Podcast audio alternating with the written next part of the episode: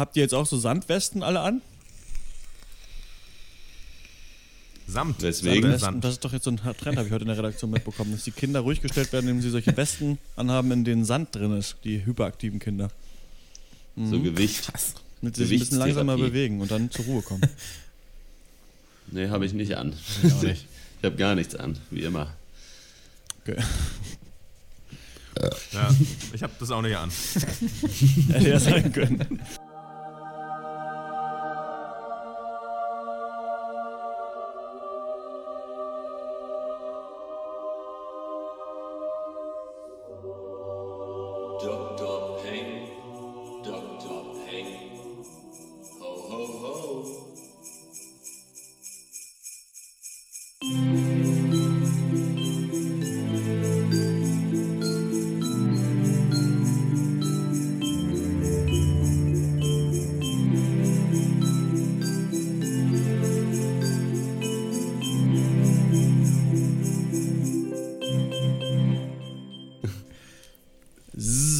Hallo und herzlich willkommen zum 176. Pencast, dem vorletzten, in dem, dem vorletzten in diesem Jahr 2017. Äh, Wir sprechen über Star Wars, die letzten Jedi und über äh, den neuen Film von Yorgos Lantimos, der dann Ende des Jahres ins Kino kommt, äh, The Killing of a Sacred Deer. Ich bin Christian Eichler und spreche mit Horst Lukas Diesel, Hallo. Malte Springer Hallo. und Max Ole von Raison. Ja.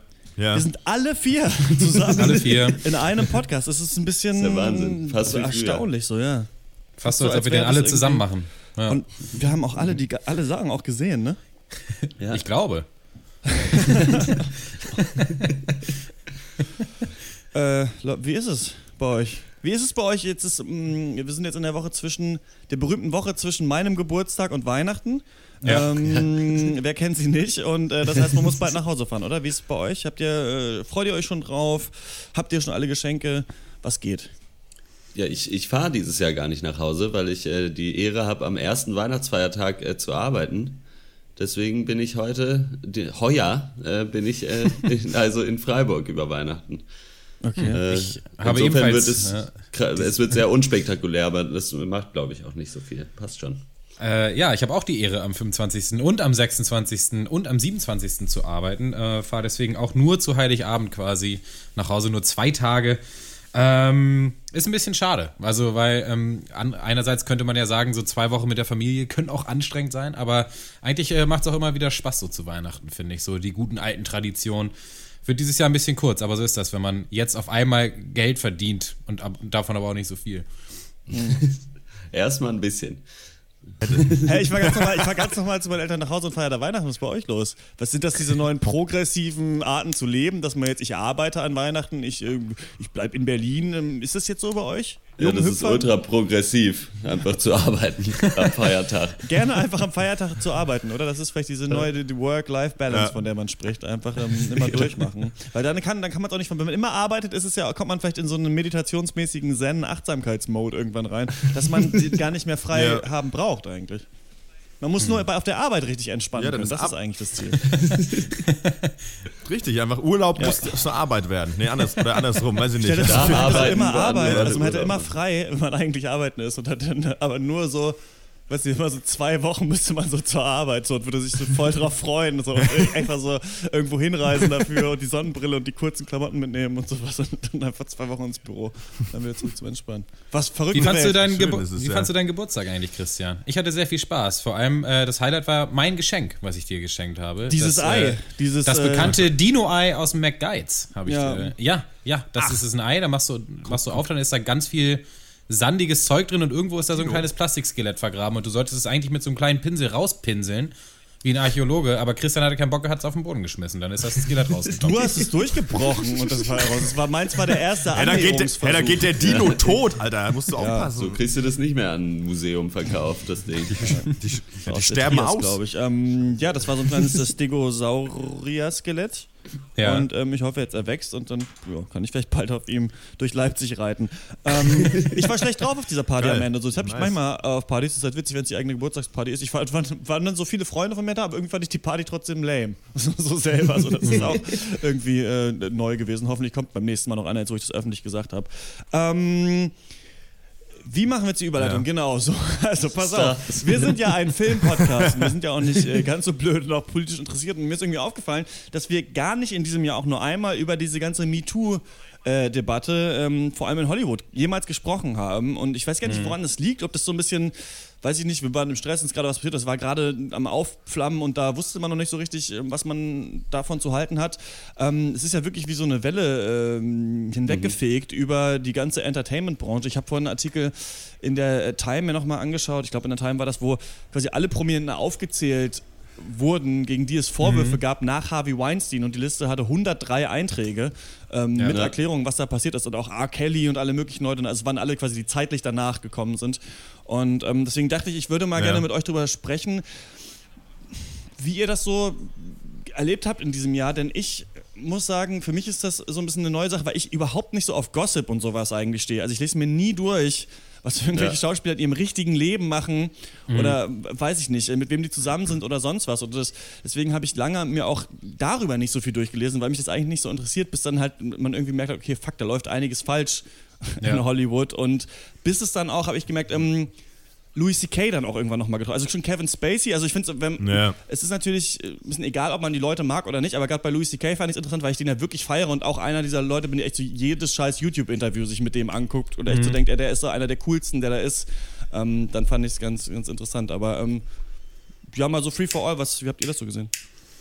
Ja, also so als mehr oder weniger Außenstehender, also die Thematik, ähm, die da jetzt zugrunde liegt, diese ganze Debatte, da ist, könnte man ja sagen, da ist niemand so richtig außenstehend, aber bezogen jetzt auf so Hollywood und äh, so das Medienecho, war ich vor allem erstmal total fasziniert. Irgendwie, wie das ähm, sich so lange jetzt gehalten hat und auch immer noch hält. Denn wenn man sich mal so einen typischen Medienzyklus anguckt, dann ist sowas halt irgendwie nach einer Woche wieder passé und man redet über was anderes. Und äh, das alleine gibt einem schon krass zu denken, wo man sagt, also okay, das ist keine Eintagsfliege, das sind nicht nur die Leute in Hollywood, das ist nicht nur der eine, der mal was falsch gemacht hat, die sind nicht irgendwie, äh, das war nicht ein psychisch Kranker, sondern das ist, sind einfach Strukturen, die existieren und da, die gehen jetzt auch erstmal so schnell nicht weg, aber wir reden jetzt offen drüber und das ist für mich was, was man nicht so oft mitbekommt und nicht so oft sieht einfach und ähm, Deswegen so äh, mal so ganz unemotional gesagt, fand ich es einfach mega faszinierend und mega krass und ähm, freue mich da auch drüber auf so eine morbide Art und Weise. Also ich finde das ganz, ganz, ganz, ganz wichtig und ga- ganz, ganz spannend und verfolge das tatsächlich auch auf meinen diversen amerikanisch-zentrischen äh, Newsseiten. Ja. Ähm, ich finde es schon auch mega krass, weil es ja so ein quasi, ich glaube, dieses Thema hat noch nie so ein großes und auch eben, Christian, du schon gesagt hast, so ein, oder das Malte hast gesagt, so ein langes Medienecho. Also es brach ja gar nicht ab, sicherlich natürlich auch durchs Internet, dass dann auch mal so eine, so ein Aufschrei klingt immer so scheiße. Das klingt ein bisschen irgendwie so negativ konnotiert, aber ähm, weißt das Internet kann sowas noch mal ein bisschen länger am Leben halten, das ist ganz gut. Ähm, und im Zusammenhang mit dieser ganzen Hashtag MeToo-Debatte äh, finde ich es schon cool, dass das Thema mehr in die Mitte geholt wird, weil genau wie du gesagt hast, Malte, man, glaube ich, Leute gerne dazu neigen, dann so zu, sozusagen das, das, das Böse, äh, nenne ich es jetzt mal, immer so in irgendwelchen wahnsinnig psychisch kranken Leuten zu sehen oder was weiß ich was und das so wegzuschieben. Aber nö, das ist schon, es ist schon auch dein Nachbar, der vielleicht seine Praktikantin ganz gerne mal irgendwie sexuell belästigt oder weiter. Und ähm, insofern finde ich es auch cool, dann, dass auch in den sozialen Netzwerken das eben auch mal noch so einen Platz und natürlich auch eine persönlichere äh, Geschichte äh, bekommen hat. Für einen selbst ja auch. Und äh, insofern kann das hoffentlich langfristig für alle, vor allem natürlich in dem Fall die Opfer, eigentlich nur, hoffentlich nur ein Gewinn sein oder auch Ja, potenzielle die Opfer. Hoffnung ist natürlich so ein bisschen, Ja. dass es im Endeffekt mehr bewegt, als dass nur darüber geredet wird, was natürlich schon sehr gut ist, Ja. dass darüber geredet wird, weil ja, also gerade wenn man sich jetzt dann Hollywood, wo es ja doch so ein bisschen dann am weitesten ausgeschlagen hat, medientechnisch natürlich, ähm, dass sich da halt auch was ändert und Ja. Dass solch, dass halt entsprechend irgendwann es halt nicht mehr die Strukturen gibt, in denen solches Verhalten in irgendeiner Weise toleriert oder was weiß ich wird und somit kein Problem darstellt für die Täter entsprechend. Das wird sich halt so ein bisschen zeigen, ne? Weil Ich meine, Ja. ja, schön wär's. Andererseits, Mel Gibson hat auch immer noch Arbeit. so. Und Was hatte er nochmal? Hatte er sich nicht auch antisemitisch Ja. geäußert? Ich, sorry, ich hab's ja, schon wieder krass vergessen. Was hat, was antisemitisch hat, was hat und mal? Okay. frauenfeindlich auch. Ja, okay, alles klar. Ja, denn das ist ja immer die Frage nach dieser Rehabilitierung. Ne? Ich fand es auch interessant, dass man wusste ja von diesen Vorwürfen gegen Louis C.K. schon und man wusste, also gegen von so zwei oder so wusste man, glaube ich, dass es die gibt. Und man wusste auch schon, dass bei Casey Affleck vielleicht nicht alles so in Ordnung ist. Ja. Aber ich finde es eben interessant, wie dann es auch so eine Stimmung der Entlarvung irgendwann gab und es perfide gesagt eine gute Zeit war für Frauen, denen das mal passiert ist, das jetzt nochmal an den großen Nagel zu hängen, damit es äh, einfach in, in, die, auf dieser Welle Ja. mitschwimmen kann und sich jetzt äh, Leute trauen, einfach mal zu sagen, übrigens, Kevin Spacey hat mich auch, als ich 14 Jahre alt war, belästigt und ich trage das vielleicht die ganze Zeit schon mit mir rum und Ja. ähm, ich kann es jetzt Ja. sagen.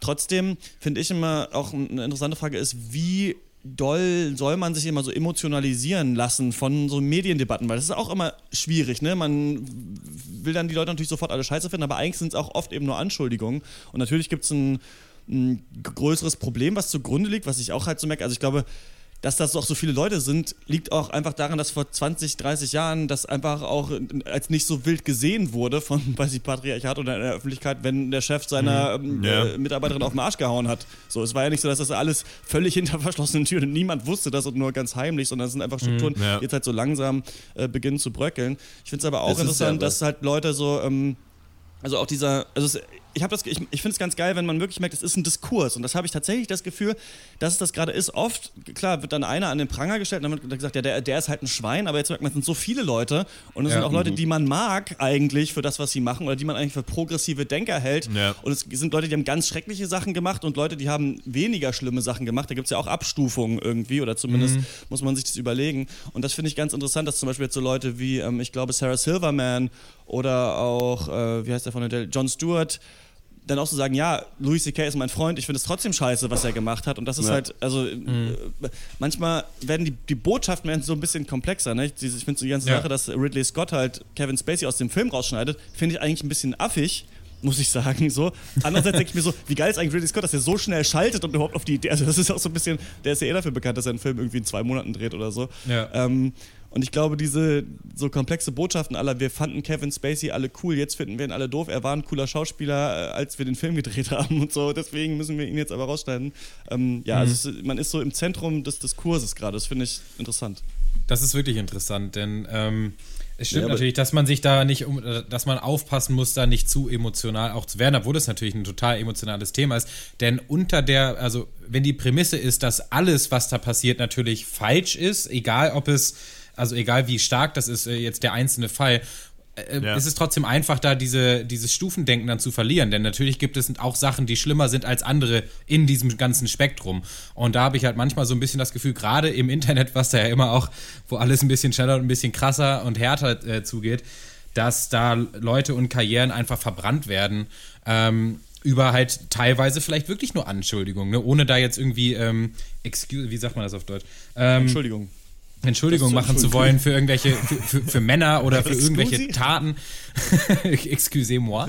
Ähm, genau, das ist das eine. Und das andere, Hotte, du sagst, du hoffst, dass mehr passiert, als dass nur darüber geredet wird. Ich glaube, das ist so ein Thema, wo es das Wichtigste ist, dass immer weiter darüber geredet wird und dass, ähm, weil Auf das halt Fall, eben, ja. weil das halt eben so eine Atmosphäre schafft oder so ein Klima schafft, wo eben A, Leuten geglaubt wird und äh, die halt nicht irgendwie zur Seite äh, geschoben und abgetan äh, äh, werden. Und ich habe kein B, aber ich, es macht ja nichts. Jetzt bin ich fertig.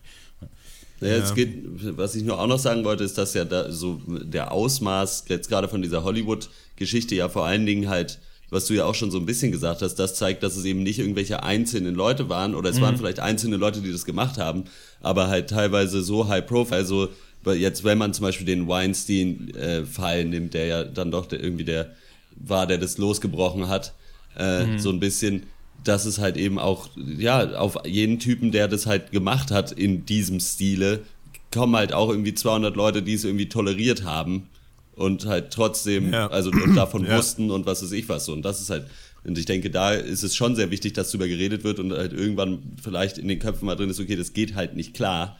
Und äh, Ja. ja, Das, das Schlimme ist, das Schwierige ist, glaube ich, eben auch, genau wie du sagst, es gibt, sich, es gibt ja immer, also sehr wahrscheinlich, also gerade wenn, wenn, es, wenn es um solche Zahlen geht, muss es ja mindestens ein paar Mitwisser geben.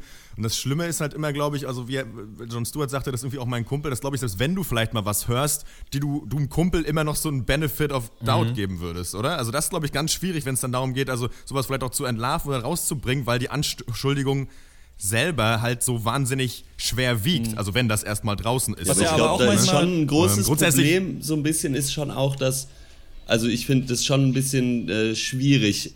Nee, Was keine Entschuldigung natürlich, ist, aber ne? ich finde Also das immer das- so ein bisschen ja. schwierig, so dieses Jahr ist ja nur eine Anschuldigung, weil letzten Endes, ich glaube, das ist schon relativ schwer nur haltbar, da jemandem unterstell zu unterstellen, dass er diese Anschuldigung aus Scheiß oder um sich zu profilieren oder so. Äh, Ja, es gibt irgendwie so einen Prozentsatz von irgendwie Fehl, also quasi falschen Anschuldigungen, aber es ist halt, glaube ich, es ist, also es, meistens Ja. ist es schon zu Recht so. Also auch wenn man jetzt von, wenn es dann um Und vor Verurteilung allem geht. ist das Ding und ja so auch, dass ja. manchmal das auch positiv sein kann, wenn so eine Anschuldigung äh, schwer wiegt. Also weil ja zum Beispiel vielleicht das, die ganze Sache anzuzeigen vielleicht gar nicht so viel bringt, weil also das kann man natürlich jetzt nicht öffentlich entscheiden für andere Leute, die man nicht kennt und wo man die Situation nicht kennt. Aber sagen wir mal, weiß ich nicht, eine Freundin kommt zu dir und sagt, der Typ hat mich irgendwie beim Sex gewürgt, obwohl ich es nicht wollte. Das mag auch richtig schwer ähm, nachzuweisen sein, wenn man das nicht sofort anzeigt irgendwie so. Aber absolut, vielleicht, wenn ja, du ja. ihr glaubst, ähm, weißt du, da ist trotzdem was und es ist gut, wenn sie sich traut, das zu sagen oder irgendwie das an die Öffentlichkeit zu bringen. Also man kann es auch so Ja. aus der Sicht sehen.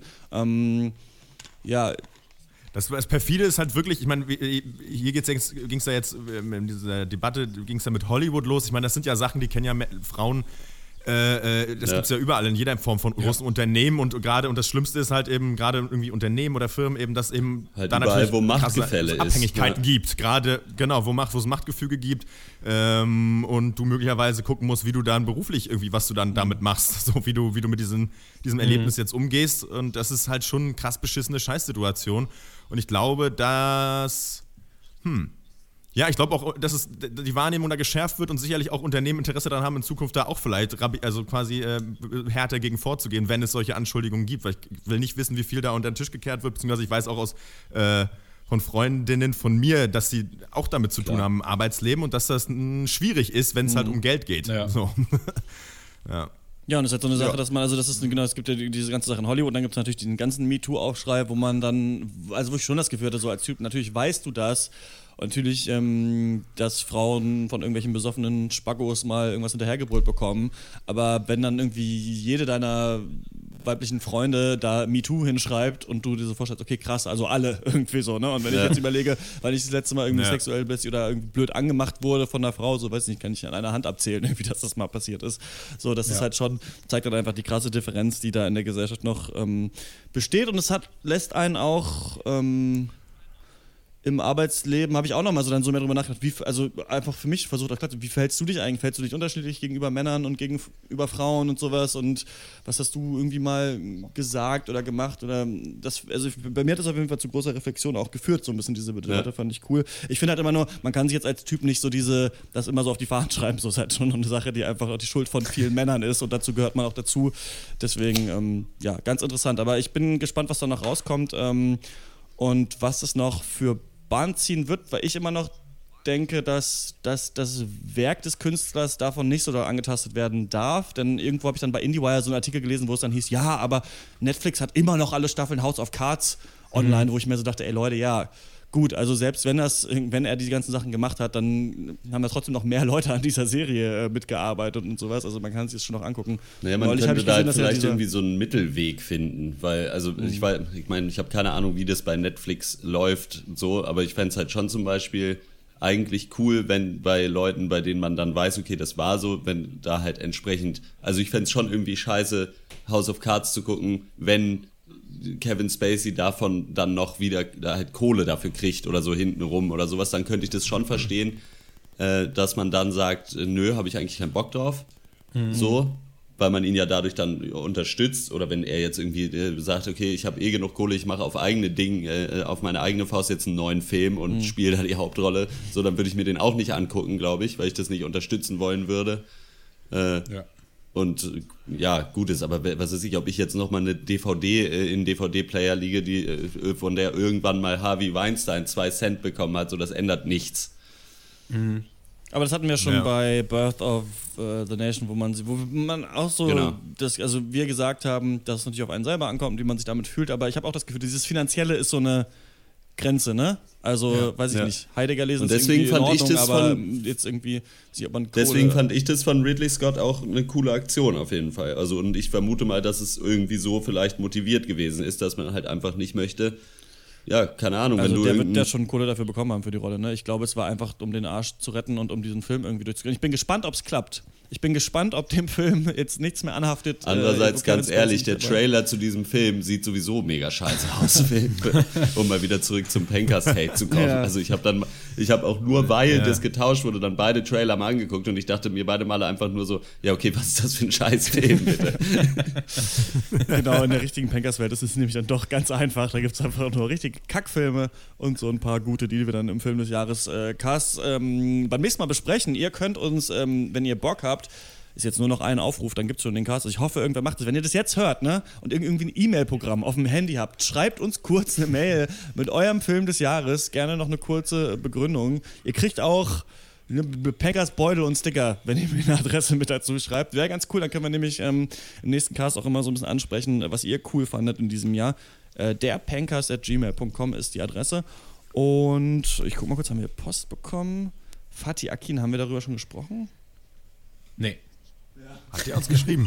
Ähm, wir machen eine kurze Hörerpost. Hallo lieber Pencast, schreibt Elisa. Ähm, seit mehr als anderthalb Jahren höre ich euren Podcast nun schon und freue mich jede Woche auf neue Folgen. Danke dafür schon mal.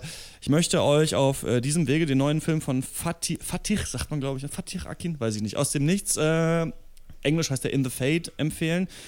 Den habe ich vor drei Wochen gesehen und ertappe mich immer noch dabei, über ihn nachzudenken. Ich bin definitiv nicht mit allen Entscheidungen einverstanden, die filmisch getroffen wurden aber der Film lädt zur Diskussion ein. Und in dem Ausmaße schaffen das wirklich nur wenige Filme, wie ich finde. Außerdem habe ich die schauspielerische Leistung von den Hauptakteuren als wahnsinnig stark empfunden. Ich würde mich freuen, eure Meinung dazu zu hören. Vielleicht schafft ihr es ja, ihn zu sehen, wenn er ins Rennen um den Auslands-Oscar einsteigt. Habt ein angenehmes Jahresende. Ich freue mich schon auf den Jahresends-Podcast. Äh, liebe Grüße, Lisa. Vielen Dank äh, für die Danke. Mail. Ja, habe ich auch so ein bisschen auf dem Schirm. Äh, den zu gucken, habe ich auch gemischte Sachen gehört. Wie heißt sie? Diane Krüger? Die noch nie einen deutschen Film gemacht Ja. hat äh, Ja. vorher.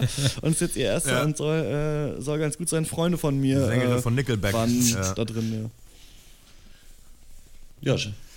Ja, äh, ich habe auch nur gehört, dass der, dass der wohl total gut sein soll. Ähm, es ist ja, glaube ich, geht ja um diese NSU-Geschichte, beziehungsweise man hat sich ja nicht quasi an historische Sachen, in einem historischen Fall korrekt, also klar, über, soll ich sagen, Aufhänger ist diese NSU-Geschichte, aber man hat sich jetzt nicht einen konkreten Ja. Fall quasi nachgefilmt, sozusagen, sondern hat ja da, das ist schon quasi fiktiv. Ähm, ja, klar, warum nicht? Also ich hätte, glaube ich, schon Interesse, das mal zu gucken. Und wenn, und vor allem, wenn jemand sagt, dass Diane Kruger mal irgendwo gut geschauspielert hat, bin ich natürlich gewillt, ja. das zu überprüfen. Also, Ja, aber damals hat sie doch mit Nick Cage die äh, Declaration of Independence geklaut. Das weiß ich doch noch, als, ob- als ob es gestern war. Ja, meine erste äh, echt, Reaktion. wirklich? Ja. Und die läuft noch frei rum, oder was? Ich hätte jetzt eigentlich gesagt, ja, der Film ist zu alt, wann sollen wir den machen? Aber da hat sie uns ja das Schlupfloch noch mit eingebaut. Wenn der nämlich Ja, äh, das beim ist Oscar immer ist, dann mies, kann wenn man das Leute machen. Ja, dann kann man gar nicht mehr umgehen. ja, Kann man nicht mehr. Ansonsten kann ich nur noch sagen, dass der heiß umworben war in der Leipziger Kinoszene. Wir haben ihn nicht bekommen, deswegen äh, interessiert mich der Film auch überhaupt nicht. Einen feuchten Scheiß. Äh, Im Gegensatz äh, zum nächsten Film, über den wir sprechen wollen. Und das ist äh, Star Wars The Last Jedi. Eine Frage ähm, hätte ich dann doch noch. Ja, bitte, tatsächlich. Und zwar folgende. Sie sind der letzte Jedi. Oder sind Ja. Sie die letzten Jedi? Also gibt Ja. es neben Ihnen noch Also, andere? Ich bin, der, ich bin der letzte Jedi. Gibt keine anderen da draußen. Also Sie sind ja sicherlich nicht mehrere Medi in Nee, einer, Jedi. Äh, bin ich Ja. nicht. Nee, einer. Jedi. Äh, Nur einer. In einer Person. Obwohl wir ja gesehen haben, dass sie, äh, sie waren ja an dem einen Ort und dann an dem anderen. Das was war eine normalerweise nur Seelenwanderung würde, wenn man ähm, alleine Jahrelange zwei Übung in der Meditation Jedi wäre. Ja. Nee, nur einer. Das, Ähm, das bin ich. Insofern äh, sagen Sie doch mal, was, wie das geht. Äh, Ich Also, bin nur was der es mit eine. dem Filmtitel dann auch auf Ich, sich ich hat, bin vor allem, äh, nur, weil das nur weiß ich nicht. Der letzte Jedi, das bin ich. Also ich bin wirklich der letzte Jedi. Genau. Ähm, vorneweg, wir spoilern hart, glaube ich. Ne? Das hatten wir uns abgemacht. Lass uns vorher ein Ähm, Statement, so ein, so ein kulantes Statement und- machen. Du zwar, äh, wolltest du schon in der Zusammenfassung jetzt alles spoilern? Nee, ja, ja, alles. Also ich wollte, nein, nein, nee, wollte ich nicht, aber ich, ich, ich, ich sag's vielleicht einfach jetzt schon an, weil ich, ich habe zum Beispiel von dem Film, über den Film vorher gar nichts, fast gar nichts gewusst, wirklich. Und ich glaube, Mhm. es war gut für mich beim Anschauen. Insofern würde ich das aber jetzt schon ansagen. Äh, überlegt's euch. Überlegt's euch gut, den Pencast zu Ihr hören. könnt euch jetzt die Zusammenfassung anhören, und dann sagen Enden. wir, okay. wie wir den fanden und dann spoilern wir. Okay, so, Star Wars 8. Connor, Jack, Nettleback, die letzten Jedi sind am Stissart, was ich mit habe, Doppelkorn zum Mittag. So ist der Titel des äh, Nachfolgers äh, von Star Wars 7, das Erwachen der Macht. Äh, in Star Wars 7 hatten die letzten. Nee, das, ist, das wird jetzt nicht mehr. Gut, okay. Ähm, Regie führte Ryan Johnson, der unter anderem Folge 5 der von Malte sehr gemochten Serie Oh. Terriers drehte. ähm, dazu äh, äh, erarbeitete sich er noch, sich noch äh, Meriten ähm, für seine Regiearbeit äh, an drei Folgen für Breaking Bad, darunter die absolute Knallerfolge, an die wir uns alle noch erinnern. Ozymandias. Und äh, was ist? I am Destroyer of Worlds? Wie ist dieser komische Text? Naja, egal. Und, und äh, die Folge 51, die Folge, in der äh, Walt wieder sich dazu entscheidet, weiter Drogen herzustellen und zu Also verkaufen. jede Folge. Was für ein, was für ein Spinner, was muss das für eine Serie sein? So, äh, er hat auch einen Award für bekommen, bla. So, ähm, was ähm, an am Ryan Johnson auffällt, wenn man sich mit seinem, so wie ich es getan habe, seinem Gesamtwerk auseinandersetzt, äh, aka Wikipedia kurz mal überfliegt, äh, er, er schreibt gerne Drehbuch und führt Regie. Das war bei Brick schon Ja, so. einer meiner Den absoluten gesehen. Lieb- Lieb- Lieb- äh, Lieblingsfilme äh, müssen wir mal im Du, Lieblingsfilmcast ja, äh, mir mal war drüber so, als wenn du den kennst. Ja, ja, okay. Ich, ich, ich glaube, vor zehn Jahren oder so hattest du mir mal gesagt, dass der cool ist. Der kam ich so 2005 viele raus. Bricks am Flippen hin. bin. Looper hat er noch gemacht. Bricks am Flippen, Bricks am Loopen. Looper hat er auch gedreht. Äh, den habe ich auch nicht gesehen, aber waren ja alles, glaube ich, ganz anständige Dinger. Geht um so einen Mann, der mit einer riesengroßen Lupe Cambe- Br Bricks flippt. Ja, genau. Anzündet, weil, wenn Sonne draußen ist. Und äh, Kamera Steve Jedlin, der ist auch ein Buddy von, ähm, von Ryan Johnson. Und äh, sein, dessen letzter Film war äh, der tolle Film mit Dwayne The Rock Johnson, San Andreas. Also der Mann weiß auf jeden Fall, wie man Dinge filmt, die kaputt gehen. Hier nur eben im Weltraum. Ob er das hingekriegt hat, weiß ich nicht. Naja, hören, hören wir mehr. Äh, geht los. Äh, Boah, wir sind in, mitten so in einer weiteren Entscheidungsschlacht zwischen dem First Order und der Rebellion. Äh, ein letztes planetares Widerstandsnest soll zerstört werden. Das gilt es natürlich zu verhindern.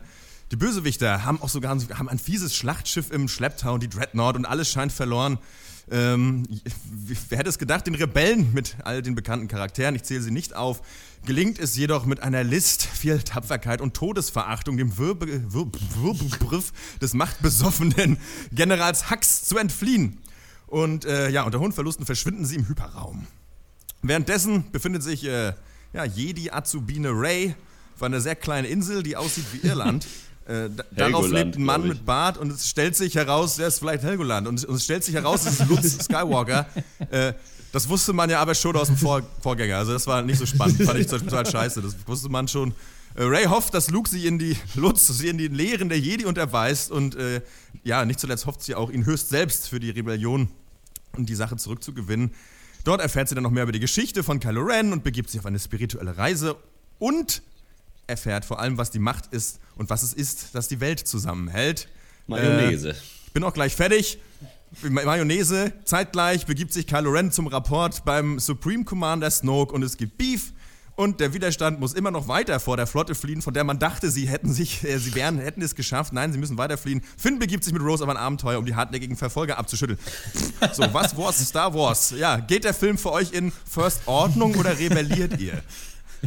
Jetzt sagen wir nur kurz eine Empfehlung, bevor wir spoilern, ja? Ja, Aber, also äh, jeder, ja, guckt, ich fange an, jeder guckt den eh so wie, sowieso. Ich fand ihn sehr durchwachsen. Ein paar gute Ideen, die da nicht eingelöst werden. Deswegen äh, für mich eine äh, große Enttäuschung und der wird ja auch sehr äh, divisive äh, besprochen im Internet und ich bin eher in diesem Lager der Leute, die gerade Rotten Tomatoes äh, downbringen mit ihren ganzen Downvotes. Ähm, was der Film bei mir äh, äh, geschafft hat, im Gegensatz zu anderen Blockbustern, so, er hat ähm, ein, mal wieder so meine Emotionen so angesprochen. Ich hab, war so ein bisschen der 15-Jährige im Kino. Ich habe so ein bisschen gejubelt, heimlich Ja. und äh, war dann irgendwie verängstigt, als meine Lieblingscharaktere dann in Gefahr waren und dann aber froh, wenn sie es doch noch geschafft haben.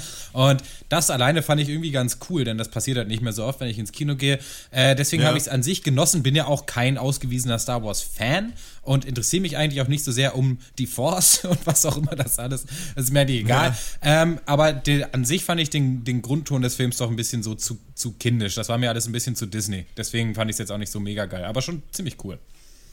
Ja, ich, ich weiß es ehrlich gesagt gar nicht so genau. Also, ich meine, ihr guckt den ja eh. Es ist so, ja, man, ich, man hätte, ich fand den Film nicht unbedingt kacke, aber ich bin auch so ein bisschen Star Wars Fanboy. Und ich glaube, wenn das ein anderer Film gewesen wäre mit genau derselben Handlung, und aber nicht im Star Wars-Universum mit Charakteren, die man auf eine Art und Weise ins Herz geschlossen hat oder was weiß ich was, dann würde ich ihn, glaube ich, mega abhaten. Äh, insofern bin ich auch ein bisschen enttäuscht, aber ich, ich fand es jetzt auch nicht so schlimm wie vielleicht Christian. Also von mir gibt es eine Empfehlung. Ähm, völlig wieder erwarten. Ähm, mir geht's genau wie Malte. Ich hatte, mich hat der Film irgendwie emotional total gegriffen und das, ob, aber das ist gut, das ist dann eben manchmal so, wenn es sich halt packt, dann ist halt vieles egal. Dann, ob dann jetzt da vieles in der näheren Betrachtung in der Handlung irgendwie nicht, nicht besonders lange standhält ähm, oder ob viele Sachen aber auch total naiv sind. Also keine Ahnung, irgendwie, ne, einer rennt halt über Schiff und also, naja, egal, dazu später. Ähm, mich hat der Film gekriegt, echt von Minute 1 an. Ich hatte eine richtig gute Kinozeit. Ich fand es ein richtig schönes Weltraumoper. Oper-Abenteuer. Ähm, herrlich Cool. war's Dann ähm, würde ich sagen, gehen wir jetzt in den äh, Spoiler-Teil und äh, fangen an zu spoilern. Und zwar ab jetzt. Ähm, äh, äh, Stichwort Nitpicking, fangen wir vielleicht mal da an. Ähm, ich bin es eigentlich leid, habe ich gemerkt danach, über sowas nachzudenken und mir die ganze Zeit zu überlegen, macht das jetzt alles noch Sinn mit der Macht und mit der Story und wie ist das eigentlich und bla. Und für mich ist es aber so ein bisschen Star Wars 8, so Jump the Shark irgendwie, weil also es waren sind echt viele Sachen, die sie aufgebaut haben in den alten Teilen, die mal erklärt wurden, gibt es jetzt so nicht mehr so richtig und ähm, viele Themen, die aufgeworfen wurden oder die mir schon nicht so gut gefallen haben am siebten Teil, gibt es jetzt weiter. Also, dass zum Beispiel einfach Ray einfach irgendwie so die Macht benutzen kann. Das ist so völlig scheißegal. Weißt du, also sie ist irgendwie der, die krasseste und kann das alles und so. Und ich habe das Gefühl, man musste mit sieben schon relativ viel schlucken und es ist jetzt einfach so in dieser Welt. Und ähm, ich will nur einmal kurz die Sachen ansprechen, zum Beispiel dieser Snoke, ne? Ist im Ja. Hologramm zugeschaltet Ja. und macht dann diesen Force Choke bei ihm. Was halt nie etabliert ja. wurde, dass das geht. Er ist ja gar nicht auf dem Schiff, oder? Er ist irgendein ganz anderer. Das konnte Darth Vader aber auch schon Hologramm, okay, über gut, dann, Bildschirm. stehen. dann ähm, gibt es ja diese ganze Projektion, da äh, die Luke macht, die nicht so richtig erklärt wurde. Dann kann Leia irgendwie durchs Weltall fliegen. Ray muss nicht trainieren. Ähm, es gibt so ganz viele verschiedene Sachen, wo man so denkt, okay, irgendwie ist das nicht so richtig eigentlich in Ordnung in dieser Welt. So, und das fand ich so ein bisschen blöde, gerade weil es auch ganz viele ja, so kleine Plotholes gibt, wo man fragt, okay, warum weiß der das jetzt? Wo sind die jetzt? Warum ist es so? Und äh, was einen die ganze Zeit rausreißt. Aber eigentlich, was das alles ist noch ganz in Ordnung. Die Frage ist so ein bisschen, ich werfe niemandem vor, dass er für seine Prinzipien einsteht. Ne? Ich muss es aber auch für meine Haltung tun. Und Ryan Johnson ist eigentlich für Trendwenden gewählt worden. Und sie waren aber in diesem Film nicht erreichbar. es ist, glaube ich, besser, Star Wars tatsächlich nicht zu innovieren, als es falsch zu innovieren. Denn es wird ja dieser Plot aufgemacht, in dem Ray und äh, Kylo Ren sich überlegen, alles hinter sich zu lassen und Ja. ähm, so ein eigenes Imperium aufzubauen und sowas. Und das hätte ich gern gesehen. Und ich habe so gedacht, fuck, das ist eigentlich richtig smart, diese, diese blöde gut-böse Dichotomie, die ganz alt ist, die eh nicht mehr so viel taugt, weil wie viele Rebellen gibt es noch? Fünf? Und wie groß ist das First Order? Das ist auch irgendwie kein. Ja. also es ist ja Ja. nicht so, das ist ja nicht die ganze, also in alten Ja. Star Wars war die ganze Welt das Imperium, es gab halt die Rebellen. Und jetzt dachte ich mir so, fuck, man hätte Genau. einen richtig krassen Turn machen können in der Mitte dieses Films. Ich fand die Szene auch super mit den beiden. Und das hat man aber dann gar nicht eingelöst, sondern Ja. also ich hatte so das Gefühl, hier hätte so Jamaika draus werden können. Das ist vielleicht auch nicht cool, aber es wäre mal was Neues. Aber es ist wieder am Ende GroKo Star Wars gewesen, so auf diesem Planeten. Und das ist eigentlich Ja. mein größter und das hat mich am meisten genervt daran. Ja, und das ist auch so ein bisschen was, was ich mit kindisch meinte. Ich, also einerseits sind es natürlich die ganzen Gags, die ich alle scheiße fand und die süßen Tierchen, die, von denen es mir zu vielen gab. Aber was der Film nicht so ganz vermittelt, ist das Ausmaß und die Ernsthaftigkeit dieses ganzen Konflikts. So, es, äh, wie du schon sagst, mit den Rebellen, das sind halt irgendwie, ja, äh, nur noch so eine Handvoll und auch ständig sterben so 80 Prozent von denen. So bei jeder Schlacht sterben Ja. eigentlich fast alle, aber niemanden, den wir kennen. Also nur so unbekannte Leute. Man fühlt da auch überhaupt nichts Negatives bei, wenn da irgendwie von 18, äh, weiß ich nicht, Last, äh, äh, Space-Lastwagen auf einmal nur noch, äh, nur noch drei übrig sind. Es leben ja trotzdem noch alle, die du eh schon kanntest. Äh, ja, und und, auch immer noch genug genug. Und das fand ich halt so, so komisch. Und andererseits auch, dass diese, diese drei Handlungsstränge, die du alle sehr- sehr, schön äh, beschrieben hast, äh, Max, äh, nämlich also Ray und Luke auf der Danke. Insel, dann eben die Rebellen, die fliehen und dann eben Kylo Ren und Snoke. Das, ich fand die alle so mega statisch. Da passiert, da, Ja. also da passiert ja nichts Neues. Also das war ja alles nochmal aufgewärmt. Star Wars, Hast du nicht so die tolle. Casino-Szene gesehen zum 17. Mal und die lustigen Pferde mit den Ohren? Ja, ist das war einiges halt-. Ja, das sind halt so diese ganzen Nebenhandlungsstränge und auch Nebencharaktere, die auch alle noch in diesen Film reingeworfen sind, aber so mega unterentwickelt alle waren, oder? Also diese komplette Casino-Storyline war in 10 Minuten vorbei von, hey, guck mal, wir sind hier, ach, die Stadt ist scheiße, ach so, dann könnten wir die ja mal zerstören. Oh, jetzt haben wir sie äh, zerstört. Äh, Ja, vor so, also, Ich meine, ich habe nee, also ja, und auch ja, nicht zu sprechen von zum Beispiel Benicio del Toros Charakter, der Ey, und das wollte ich Captain sagen. Phasma, äh, gespielt von äh, der super coolen Frau aus Game of Thrones. Namen Christie. ich- Gwendolyn Christie. So, auch diese, das waren super coole Charaktere, die aber total verheizt wurden. Also in, die wurden aufgebaut und dann waren sie auch schon wieder weg. Also das, ja, fand, gerade so Captain gestört. Phasma geht halt auch irgendwie gar nicht klar. So ist er angeblich irgendwie so einer der Überkrieger der First Ordnung, irgendwie hochdekoriert und was weiß ich was und hat nichts Besseres zu tun als der eine Typ, der damals abgehauen ist. Das ist jetzt mein größter Feind. den, den muss ich auf Teufel Ja. komm Ja, raus ja, ja. äh, We bekämpfen again. auf jeden Fall. Nee, wa- was ich, was du auch schon angesprochen hast, was ich am verfehltesten fand, war auf jeden Fall der Humor. Weil ich finde, der war teilweise so unpassend an Stellen irgendwie äh, dazu geklatscht. Äh, wo zu, also zum Beispiel die eine Szene, wo dann Luke und Leia sich zum ersten Mal wieder treffen und dann halt irgendwie dumme One-Liner austauschen. Und da dachte ich mir, da saß ich wirklich im Kino und dachte mir so, das hätte eine voll schöne Szene sein können. Ich meine, die haben sich ewig nicht gesehen. Ja. Und so, und dann wird es für so ein paar Wegwerf-Gags irgendwie, oder dann sieht Luke Skywalker zum ersten Mal wieder C-3PO seit irgendwie 7000 Jahren wahrscheinlich und äh, macht auch irgendwie nur nicht mal einen dummen Spruch oder so. Also, das fand ich, und ja, viel so, ja, von diesem niedlichen, kleinen, ich sag mal, Disney-Humor fand ich auch relativ fehl am Platz irgendwie. Ich fand das ganz geil. Also ich fand es eigentlich in Ordnung, weil das auch schon so ein Star Wars Gimmick war eigentlich. Auch so im, äh, vor allem im, äh, die Rückkehr der Mhm. Jedi im dritten, beziehungsweise im sechsten. Äh, gut, da kann man finden, wie man will. Ich kann das total verstehen, wenn man das so scheiße fand. Ich konnte mich irgendwie drüber freuen, über diese ganzen äh, Viecher, die sie sich da ausgedacht haben, ob es diese komischen Ja, Inselbewohner die in London da cool, sind, ja. diese Jedi, cool. fand ich schon mega Hammer. Genauso diese ekelhaften Kühe da irgendwie. Ähm, war schon nichts dabei. Nicht zuletzt der Lep dieser Mini-Leprechaun-Mann, der da im Casino rumgelaufen ist, ging Ja. für mich auch gleich. Ich fand den halt richtig hart scheiße, aber da konnte ich schon drüber lachen so ein bisschen. Ähm, was habe ich noch aufgeschrieben? Ja, die Pinguinvogelmäuse. Die fand ich auch gut.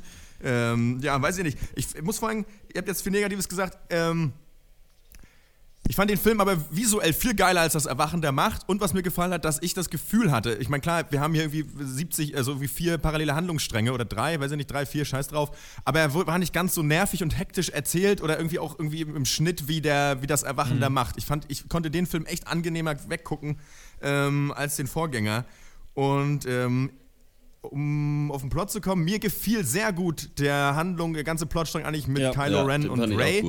Äh, den fand ich mega nice, weil Christian, du bist ja direkt angestiegen bei der Entscheidung, okay, geht's dir jetzt, nehmen die, werden jetzt beide, übernehmen jetzt beide die Held Weltherrschaft oder nicht? Ich fand eigentlich alles schon, was vorher passiert ist, diesen ganzen Bild ab schon ziemlich cool, ähm, wie wir die Geschichte erfahren. Ähm, ja, warum er quasi, er quasi böse geworden ist und so weiter und warum Luke Skywalker überhaupt sagt, gesagt hat, ich gehe ins Exil. Das hat mir alles echt sehr Ja. gut gefallen und ähm, ja, ich hatte es visuell schon angesprochen, diese alle Snoke-Szenen, Ja, dieser, das dieser war der Raum, Hammer, fand ich der, auch, weiß ja. nicht, Thronsaal da, das war der visuell der Oberknaller, dann kommt es da ja auch noch zum Gefecht. Fand ich richtig geil und das habe ich lange nicht mehr gehabt, dass mir das gefallen hat, weil ich ja oft auch mittlerweile echt sage, ähm, wo, ich das, wo ich da früher eher ein bisschen, mir es ein bisschen egaler war, dass mir Kampfszenen halt, dass ich da keinen Bock mehr drauf habe und ich es aber nicht mehr feiern kann. Aber hier bei, Star, bei diesem Star Wars konnte ich da wieder Freude dran finden und irgendwie hat der Film da echt was richtig gemacht auf der Mhm. reinen Unterhaltungsebene für mich. Gerade auch die letzte Stunde oder so, da, die fand ich total grandios. Also ich weiß nicht, auf diesem, war das ein Ja. Salzplanet? Auf jeden, Oder auf jeden Fall dieser Ey, dieser Ja, so rote Sand. Rot und weiß, das war ein absoluter Augenschmaus für mich. Und die ganze Stunde, also nicht nur visuell, war für mich mit Abstand das Stärkste am Film. Also das, da gab es ja noch diesen relativ coolen, wenn auch nicht mega cleveren Twist äh, mit, mit Luke. Es gab äh, ziemlich coole Action, es gab ganz gute Charakterbögen dann nochmal am Ende, so wie das dann in der Schlacht nochmal aufgelöst wurde. Da fand ich so alles prima. Am Anfang fand ich es mega cool, aber in der Mitte, finde ich, hat das alles hart geschwächelt. Das war für mich viel, also zu viel Filler. Aber bei Snoke muss ich dir noch zustimmen, also das war auch ähm, visuell auch, auch Bombe, dieser Raum. Das hat mich so ein bisschen an, an Blade Und ich Runner fand auch die schon Dialoge cool. erinnert. Ja. Und ich mochte auch die Dialoge Mhm. mit Snoke. Ich, ich fand das cool. Das war nicht blöde. Das war jetzt nicht komplett Blaupause. So, wir reden mit dem Bösewicht. Das gefiel mir echt gut. Ich fand es echt äh, sehr gut. Und ich habe es mir auch notiert im Kino, wirklich die, zum Ende hin die Zusammenführung aller, aller Stränge. Die dann, und dann gibt es ja diese Parallelgeschichte, die einen Mhm. da, die einen kämpfen da. Das fand, ich fand das mega gelungen. Ich fand es richtig gut. Ähm, cool. Ich weiß nicht warum. Das kann man, ja. Das weiß ich auch nicht. Abgesehen die ganzen Motive, ja. Nö, ich weiß es auch nicht, warum du das gelungen fandest. Also es stimmt schon, dass der Film immerhin äh, zum Ende hin besser wird. Das äh, ging mir schon auch so. Allerdings habe ich vielleicht weiter unten auf der Skala angefangen als ihr. Und also gerade am Anfang, ich fand so die erste Stunde ist halt nichts passiert irgendwie. Äh, Außer halt so, ja, ja, Luke will nicht, aber die anderen wollen, dass er. Und dann, oh, der Treibstoff geht uns natürlich gerade alle, weil wir, sonst können wir ja einfach fliehen.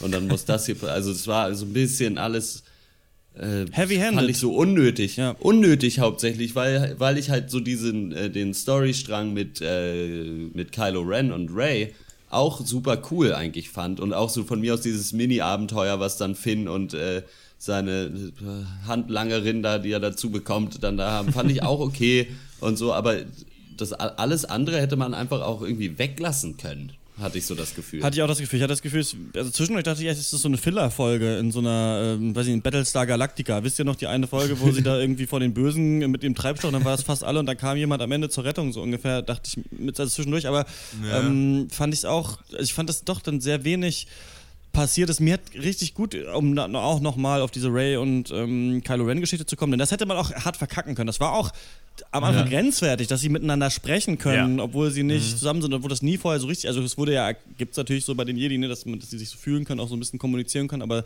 dass man es so ausspielt, ist neu. Und ich fand irgendwie geil, dass das halt direkt kommt, nachdem die gerade bis auf den Tod gekämpft haben. Also dass sie schon so eine coole, Ja. wie weiß ich nicht, als Ja. Piccolo bei Dragon Ball auf einmal gut wird. So. Ich finde das geil, wenn die so auf einmal diese Leute auf einmal so eine Ebene haben und so, ne, we're not so different, you and I. Das fand ich bei denen cool. Und ich muss auch sagen, dass mir diesmal Kylo Ren so richtig gut gefallen hat in der Rolle. Ich fand Ja. ihn richtig geil, Adam Driver, weil man wirklich auch nicht mehr wusste, Und unterschreibe ich sofort. Ich habe Ja. den äh, davor ja, gehatet. Ich fand das richtig scheiße. Ich fand aber auch cool, dass auch der. Snorker ja auch zu ihm sagt, geil. du bist eigentlich nur so ein Teenager, du bist eigentlich nicht der Richtige. So. Und das fand ich ganz geil.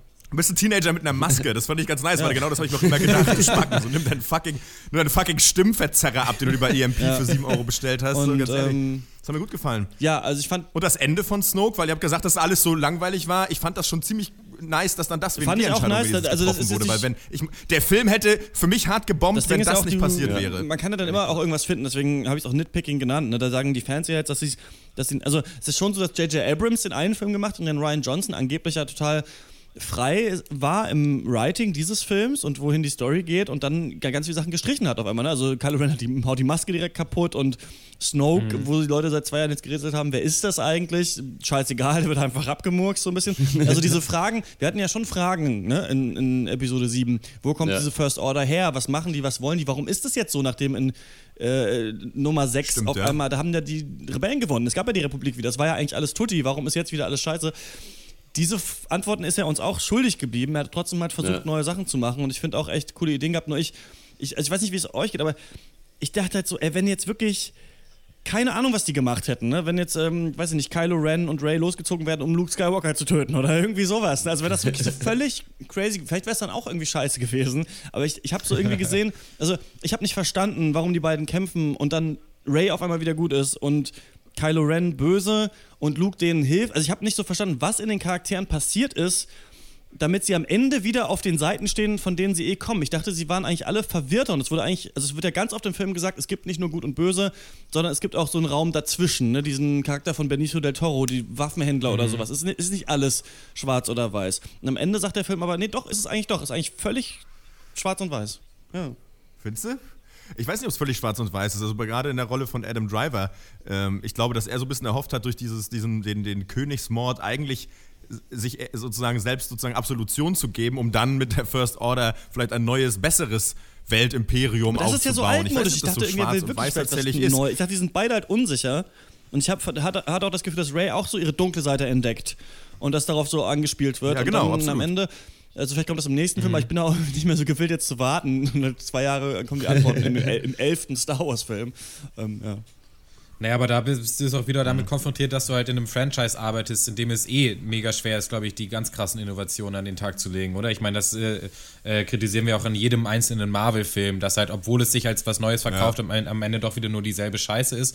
Und so ein bisschen ist das hier schon auch, eigentlich. Und äh, da mir jetzt trotzdem die Besprechung hier im Grundton viel zu positiv war, muss ich nochmal kurz meine Hassszenen auflisten. Yoda, äh, finde ich, Ja. Das war, hat Ja, mich irgendwie meiner Intelligenz Teil- beleidigt, Zum diese Teil Yoda-Szene. CGI Yoda, zum Mhm. Teil äh, die Puppe Yoda, völlig random hintereinander geschnitten. Und das war halt auch so, warum kann hä? er, also das, sorry, das ist wieder der Star Wars oder warum kann er als Geist einen Blitz da in den Baum einschlagen lassen? Also es ist halt auch was, was es eigentlich nicht gibt in der Welt. Die ganze Ja. Szene hatte so ein, hatte für mich so den Anstrich, der ist völlig unnötig. Ich hab mich hart gefreut. Ja, ja, ja, klar. Das, deswegen ist Ja, sie halt wahrscheinlich ich auch mega drin. geil. Ähm, dann natürlich Leia, Ja. die äh, zurück ins Raumschiff fliegt. Fand, das fand ich wiederum, also man das merkt, glaube ich, das einfach so ich tatsächlich. cool. Ich fand das nämlich auch cool, witzigerweise, weil ich da nämlich auch dachte, ach geil, Carrie Fisher ist gestorben und sie kommt jetzt aber wieder und dass sie halt die Macht benutzen kann, ist halt auch so. Also ich, ja, man merkt, glaube ich, gerade an diesen Nip Nitpicker-Szenen, dass man sich so ein bisschen auch aussuchen kann, ob man das cool fand oder Ja. nicht. Ja, ja klar, das Es war schon, äh, der kann man Punkt sich war auf jeden Fall aussuchen. Das ja. dritte für mich, General Hux, also da wollte ich echt brechen. Also ich, ich, ich liebe Donald Gleason.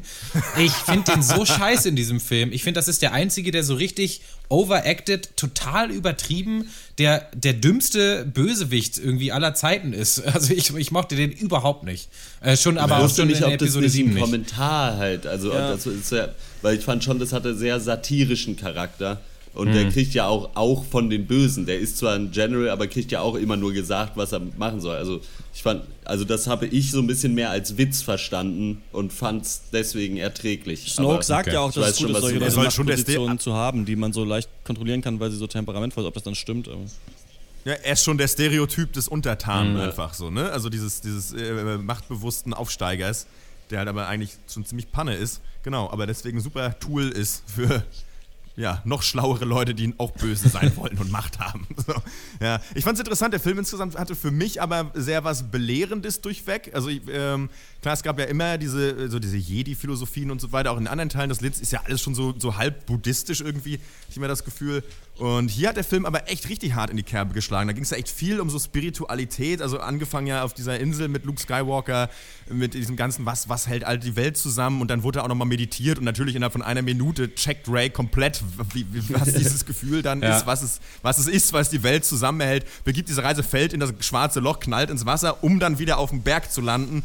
Ähm, und auch, auch am Ende, also dieser, diese, äh, äh, Luke Skywalker kämpft dann ja mit irgendwie, weiß ich nicht, begibt sich dann ja auf eine Weise, die einfach Seelenwanderung und ist dann doch quasi körperlich, aber nicht wirklich materiell da, kämpft gegen Kylo Ren, um dann am Ende sich komplett, um dann am Ende komplett so sich ins Nirvana, sich ins Verlöschen Mhm. zu begeben. Das war schon, da hat der Film echt doll in die Kerbe geschlagen. Also viel doller als alle anderen Teile, finde ich. Und ähm, ich fand manche Statements ganz okay. Ganz, und warum ganz, kann er einen cool. Fake-Hologrammwürfel So, also- Leia in die Hand geben? Was, was war das? Ich weiß, ich weiß es nicht. Ich weiß nicht, das besch- beschissenste Geschenk, das es gibt, auch einfach, ganz ehrlich. Weiß ich nicht.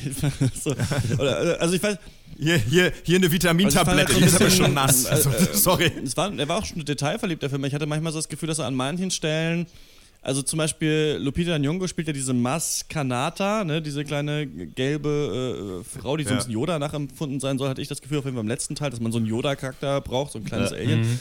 Und sie, da sitzt doch dann Finn mit der einen Rose oder wie sie heißt, und sie überlegen, ja, wie, wie machen wir es? Wo finden wir jemanden? Auf einmal geht der Fernseher an Ja. und da Ja. ist einfach sie und erklärt es einfach so. Also es ist wie, Ja. wie bei hier Transformers 4, als auf einmal der mit seinem Wüstenbuggy da über den Zaun springt.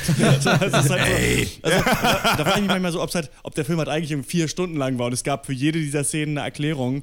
Aber Ich habe ähm, gelesen, dass der Director's Cut auf DVD um einiges länger rausgeschnitten. sein hier, soll. die Musik Also, die, die habe ich schon längst ja, Auf jeden vorbestellt. Fall gleich. Koppt euch die dann- dann kommt raus, dass das- Referral-Link vom Pancast. Genau. ja, hier. Ja, Aff- Affiliate Marketing ist das Stichwort, ja.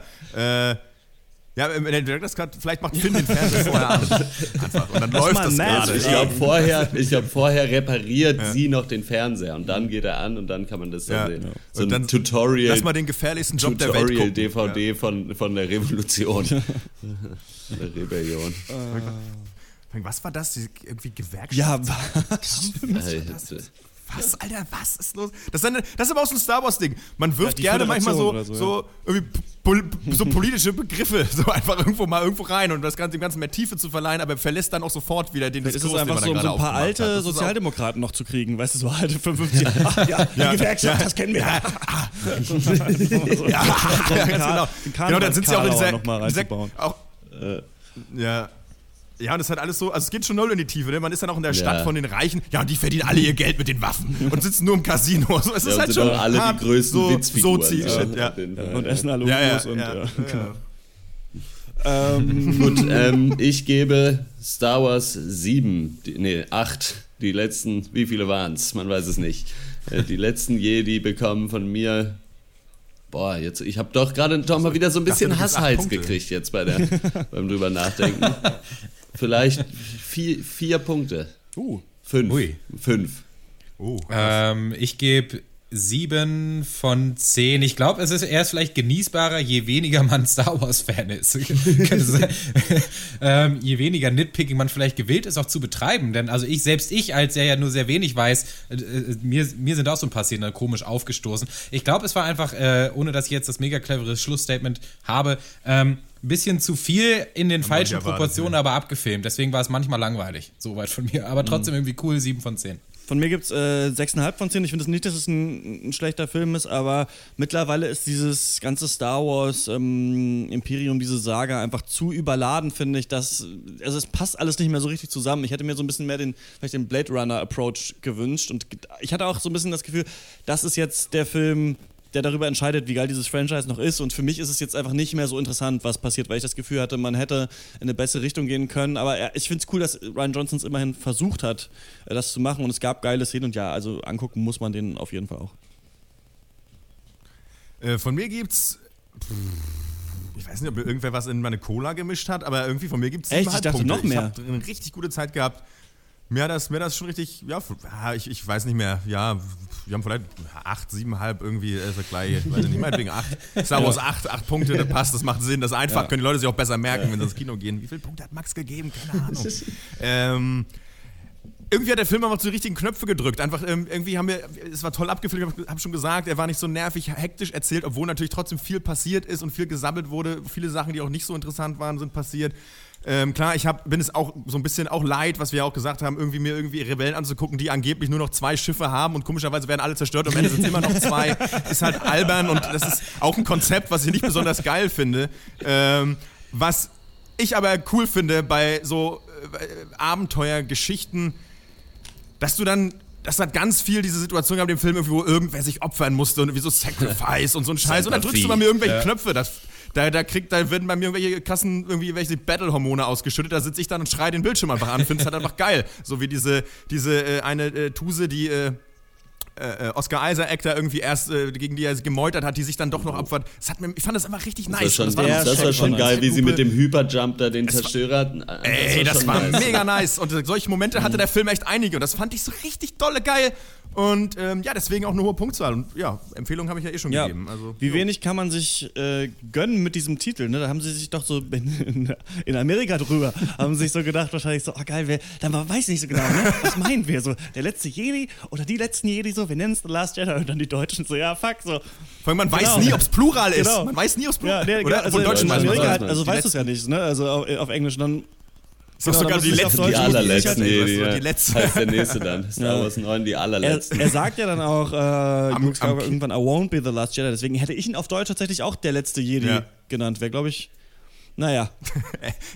So sieht er auf jeden Fall aus. Mark Hamill übrigens richtig geil. Also ich fand den richtig gefallen. Der hat ja eigentlich nach, den, nach Ja. Star Wars nie mehr geschauspielt. Ich mochte ihn auch total gerne in dem Film Und und ähm, ja, aber dafür, dass das letzte war, was wir wahrscheinlich von äh, Luke Skywalker sehen werden, bis es ein Prequel-Spin-Off gibt, wo wir nochmal erklärt bekommen, wie er irgendwie vielleicht da noch mal als Handpuppe. Als auf- Puppe auf kommt er Tatooine noch mal die Power Converters irgendwie endlich. von der Tashi Station geholt hat. Äh, ähm, da haben wir, werden wir ihn erstmal nicht mehr sehen. Vielleicht kommt der die müssen- nächste, es gibt ja immer dann jetzt diese abgeschlossenen Ja. Filme, wie Rogue One war, vielleicht gibt es einen kompletten Film nur über das äh, sagenumwobene Podrace. Wie, wie kam's?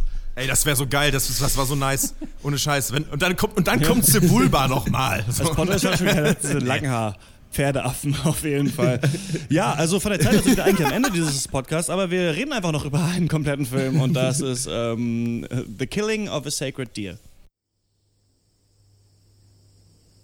Einen wunderschönen guten Abend allerseits. Äh, herzlich willkommen im Rehschutzgebiet Agamemnon. Wir heißen Sie, ich möchte Sie im Namen des Teams recht herzlich willkommen heißen. Hier im Rehschutzgebiet Agamemnon kann sich jeder frei entfalten. Sie dürfen hier, wir sagen gerne, Sie dürfen hier sein, wer Sie möchten. Äh, gesellschaftliche Konventionen hier nicht wichtig. Äh, zwei Bitten hätten wir allerdings. Und zwar zum einen, äh, natürlich muss man eigentlich nicht sagen, äh, bitte die heiligen Rehe in keiner Weise schädigen, äh, dass es denen gut geht. Und äh, auch äh, mit Rücksicht auf den Wald, bitte keine laute Musik oder was.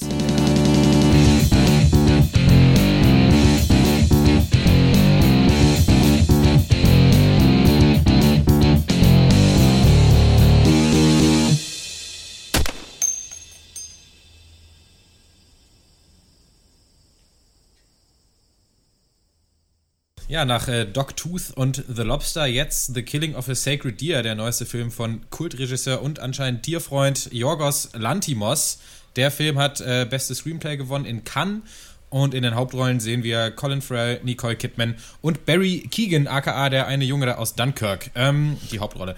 Ähm, ja, wer einen der eben genannten Filme kennt, so wie ich, der weiß, dass äh, Lantimos ganz gerne so düstere, absurde und teils brutale Szenarien entwirft und die dann so relativ Pokémon, in ne? Ruhe ausspielt. Und äh, so ist es hier auch. Colin Farrell ist äh, Stephen Murphy, ist ein Chirurg, der aber auch heimlich äh, mit dem Teenager äh, Martin, äh, Barry Keegan, so abcornert und äh, so etwas wie so sein Mentor oder so eine Vaterfigur für ihn, für ihn ist.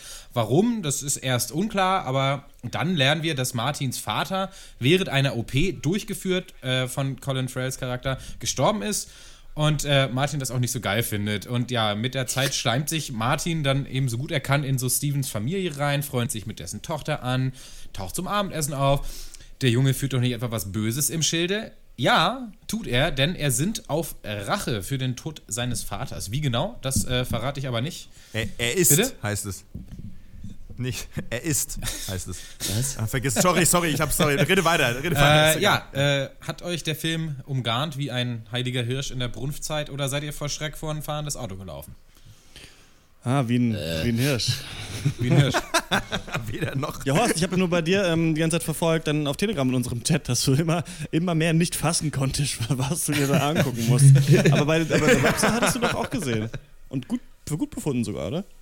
Ja, ich fand, also ich, ich fand The Lobster fand ich äh, relativ großartig und ich fand auch an diesem Film vieles gut, aber ich war einfach nicht, nicht also ich hatte mich null informiert, worum es geht.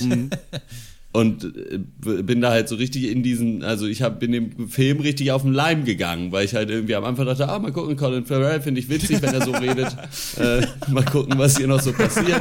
Äh, ich mag die Schauspieler, alles super. Und dann wurde es halt einfach immer abgefuckter äh, bis zum geht nicht mehr. Und ich habe dann erst im Nachhinein äh, dann erfahren, dass es ja äh, quasi eine Neuverfilmung einer alten Grie griechischen, eines alten Griech griechischen Mythos, ist. ein, ein Gyros-Mythos sozusagen. Gyro, ja, Genau, und zwar, äh, Gyros-Mix, hat ja. wohl mal Agamemnon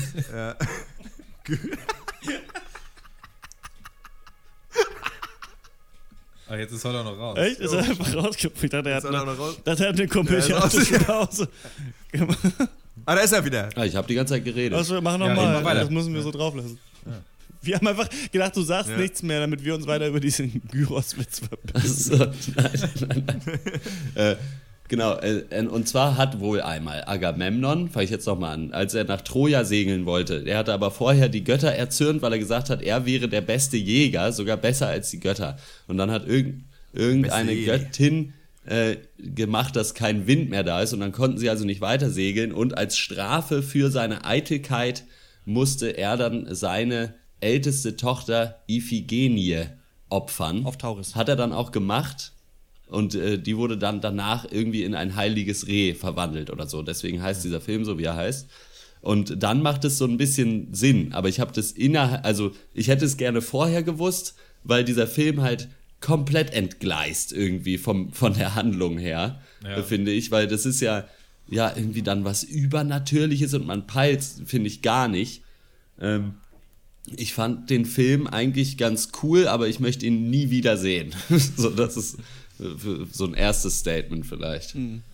Ich mag gerne an den Filmen von Yorgos Lantimos, dass ich immer das Gefühl habe, dass es eigentlich Märchen sind. Aber er ein Märchen nimmt, dann das Happy End rauskürzt, es umdreht und dann ist so einfach mit normalen Schauspielern, die man kennt, halt so in unserer Welt verfilmt. So ein bisschen. einfach so tut, als wäre das jetzt so. Weil ich finde zum Beispiel, dass bei Dogtooth könnte man auch sagen, weiß ich nicht, zwei Königskinder waren in einem Turm eingesperrt und kannten nichts und haben ihre eigene Sprache entwickelt und haben, weiß ich nicht, ein Kind gezeugt zum Beispiel miteinander oder sich ineinander verliebt oder sowas. Das ist was, was halt bei Dogtooth passiert, aber es ist halt irgendwo in einer Vorstadt, äh, wo, wo Leute in einem ganz normalen Haus wohnen und halt da nie raus dürfen und äh, Ja. Geschwister sind miteinander Sex, haben ihre eigene Sprache entwickelt. Oder zum Beispiel bei The Lobster könnte man auch sagen, ähm, weiß ich nicht, die Frau des ähm, Königs ist gestorben und dann drohte ihm eine Hexe, dass er in ein Tier verwandelt werden würde, wenn er sich nicht in eine neue Frau verlieben würde oder so. Und dann zogen Ja. sie zusammen in den Wald oder so. Und hier ist es auch so, ne? Dass er vor so eine typische Märchen. Ähm, wo so eine typische Märchenentscheidung gedreht wird. Ne? Wer in deiner Familie ist dir der Wichtigste oder der Unwichtigste, besser gesagt.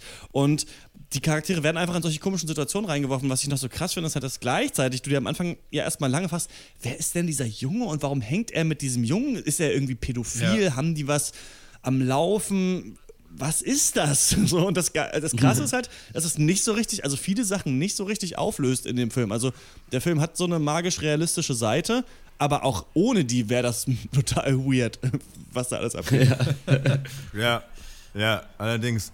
Äh, ich muss ehrlich zugeben, ich habe äh, den Film nach 40 Minuten ausgemacht, weil ich echt, äh, mir war das echt zu viel. Nicht, weil der Film scheiße war, aber mir ging diese Stimmung und diese ganze weirde Scheiß Ja. hart auf die, also mich hat das irgendwie überfordert. Ich wusste nicht, wohin damit.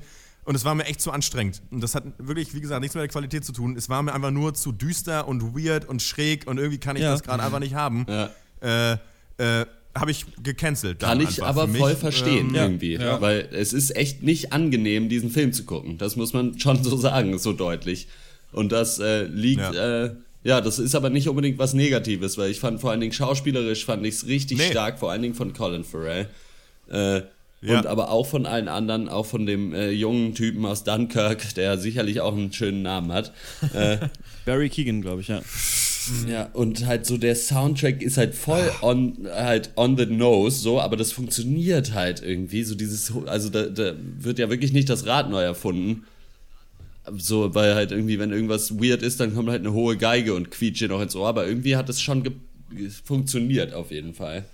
Ja, Und- also der ganze Film versucht so dich so ein bisschen zu entfremden von dem, was du siehst und er baut so eine Ja. gewisse Distanz dazu auf. Einfach weil dieser Soundtrack halt so unglaublich quietschig und halt so ein bisschen auch Klischee-Psychothriller-mäßig ist, Ja. aber auch nicht.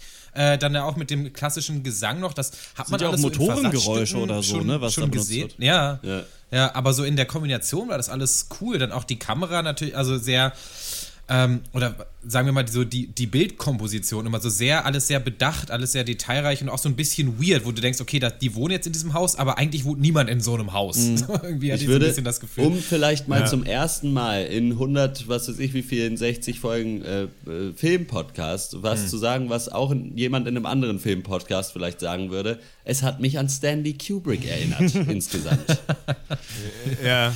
Ja, und das ist äh, auch bei den Menschen aber so. halt. Und das äh, war, war ja auch schon in The Lobster so, dass du hier Menschen siehst, die aber eigentlich nicht so wirklich echte Menschen sind, finde ich. Also Ja. die sind so übertrieben emotionslos und auch so.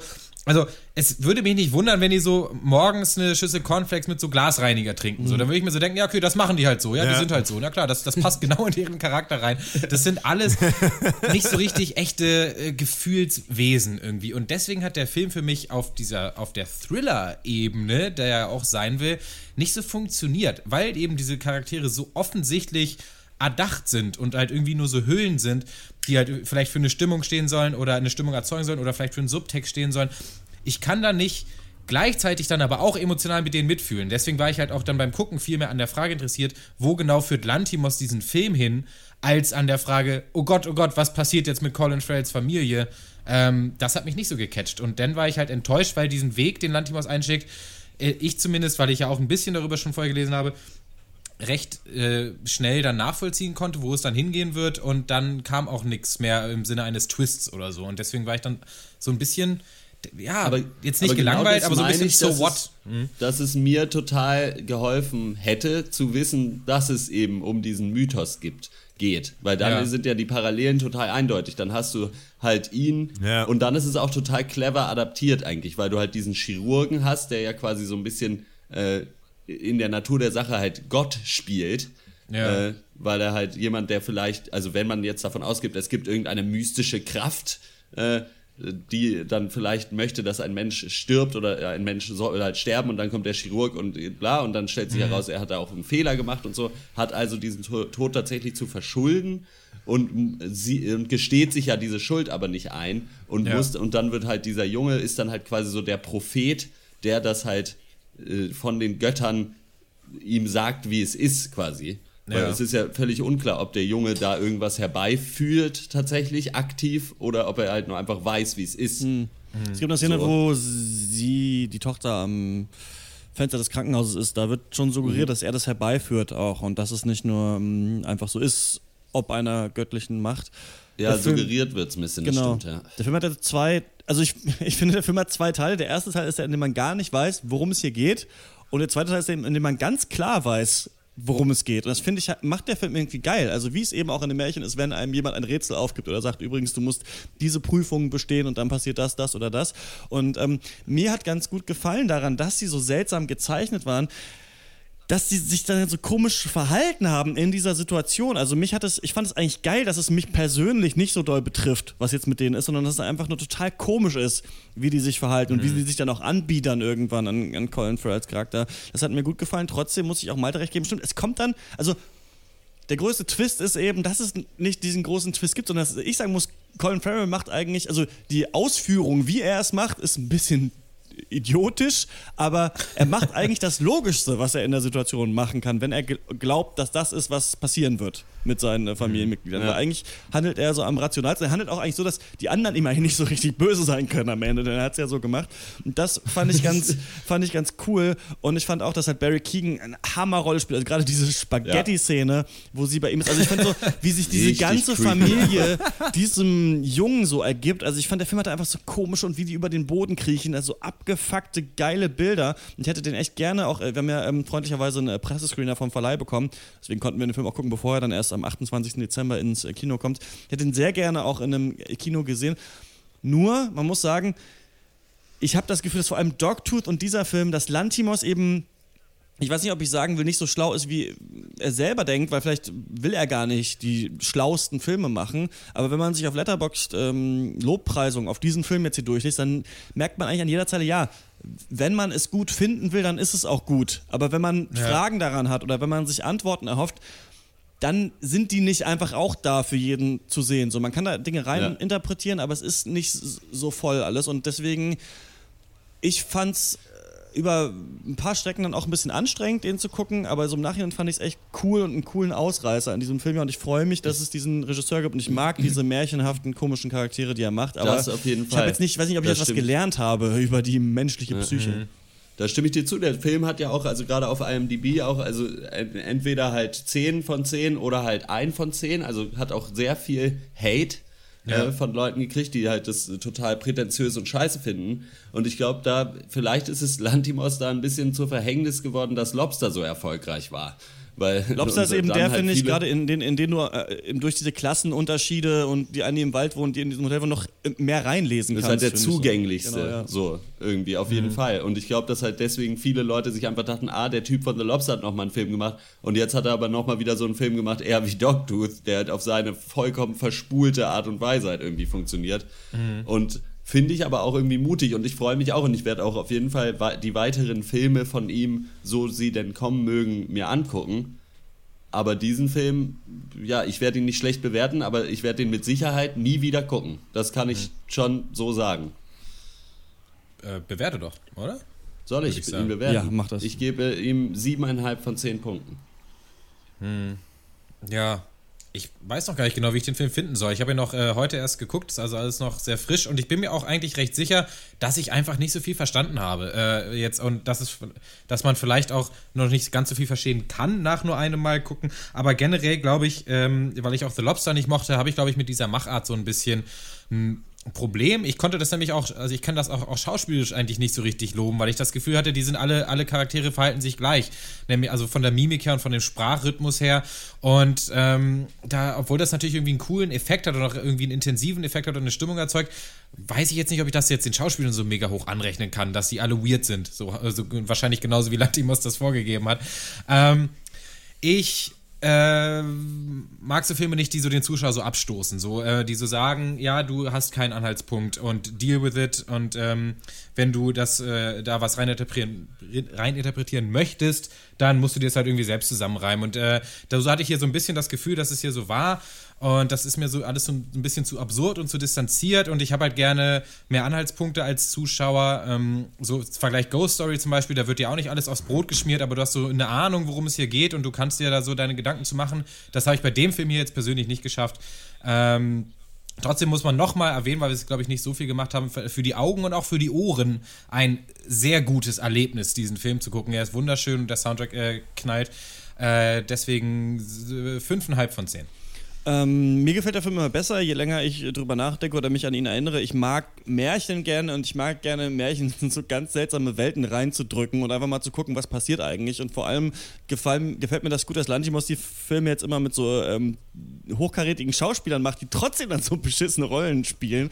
Ähm, das muss ein Heidenspaß auch am Set sein. Und ich finde auch, wenn man, man fühlt sich ein bisschen filmnerdmäßig, wenn man halt schon ein paar Lantimos-Filme gesehen hat, dann findet man auch den hier witzig. Also ich habe auch in diesem ja. Film lachen müssen an manchen manchen Stellen, weil ich also quasi ein bisschen wusste auch, es ist erlaubt, weil ich in den anderen Filmen auch schon so ein bisschen gemerkt habe, wo so die Grenzen und was er versucht zu machen. Also mir hat das gut gefallen. Kameraführung wollte ich nochmal loben. Das ist ganz seltsam, wie er so ja. seltsam enge Räume und auch helle Zimmer kreiert, die trotzdem so düster und komisch. Also es ist ganz, es ist so, als würde man, weiß nicht, im Büro arbeiten, immer in so eine Ecke gucken müssen und so ganz unbequem sitzen. Also ich weiß auch nicht, ich fand das ganz toll, aber es steht und fällt einfach damit, ob man irgendwie Bock hat mal auf so ein Erlebnis. Also finde ich wirklich. Da kann man jetzt nicht sagen, man kann, es gibt ja so Filme, da sagt man, ja, der ist irgendwie zäh, aber am Ende kommt was raus und du wirst was lernen. Ist hier nicht so. Glaube ich nicht, muss jeder irgendwie selber für sich rausfinden. Ich gebe ähm, trotzdem äh, 8 von 10 Punkten. Ich fand den gut und war am Ende jetzt mal so ein kleines Highlight äh, für mich in diesem Film, ja.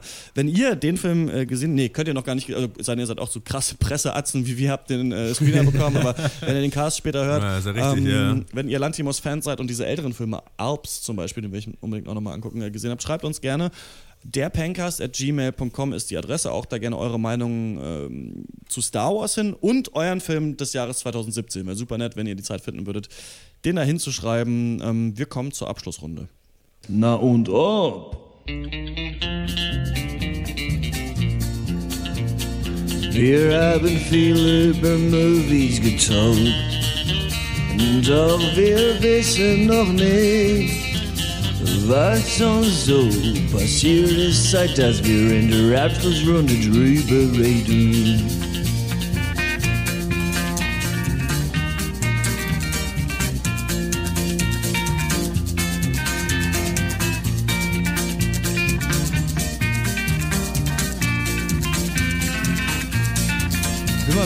Ich muss kurz gucken, was ich gemacht habe. Ach nee, ich weiß es. Max Ole und ich, wir waren gestern äh, bei ja. Janolli, dem großen Fest- und Flauschig-Weihnachtszirkus im Tempodrom in Berlin, tatsächlich auf Einladung äh, ja. von Spotify. Wir, wir haben ja bei Detector FM Clarify ähm, mit Visavi für Spotify produziert äh, zur Bundestagswahl. Und dann ähm, wurden wir gefragt, ob wir da hinkommen wollen. Und es war äh, fantastisch. Wir sind dahin. Wir saßen direkt ganz vorne, Loge da vor, genau. Parkettloge. Ganz vorne unten äh, da an der Manege dran. Und dann kam äh, The Real Olli Schulz und The Real Jan Böhmermann äh, raus und haben dreieinhalb Stunden da, glaube ich, Programm gemacht. Sie haben zwei Folgen fest und flauschig ja, aufgezeichnet. Ja. Und äh, wie, wie fandest du es, Max? Ähm, ich habe, es ist eigentlich alles, was ich erwartet habe, ist eingetreten. Also ich wurde, eigentlich war ich komplett zufrieden. So, äh, ich höre ja den Podcast auch, äh, habe ja alle Folgen auch so komplett gehört.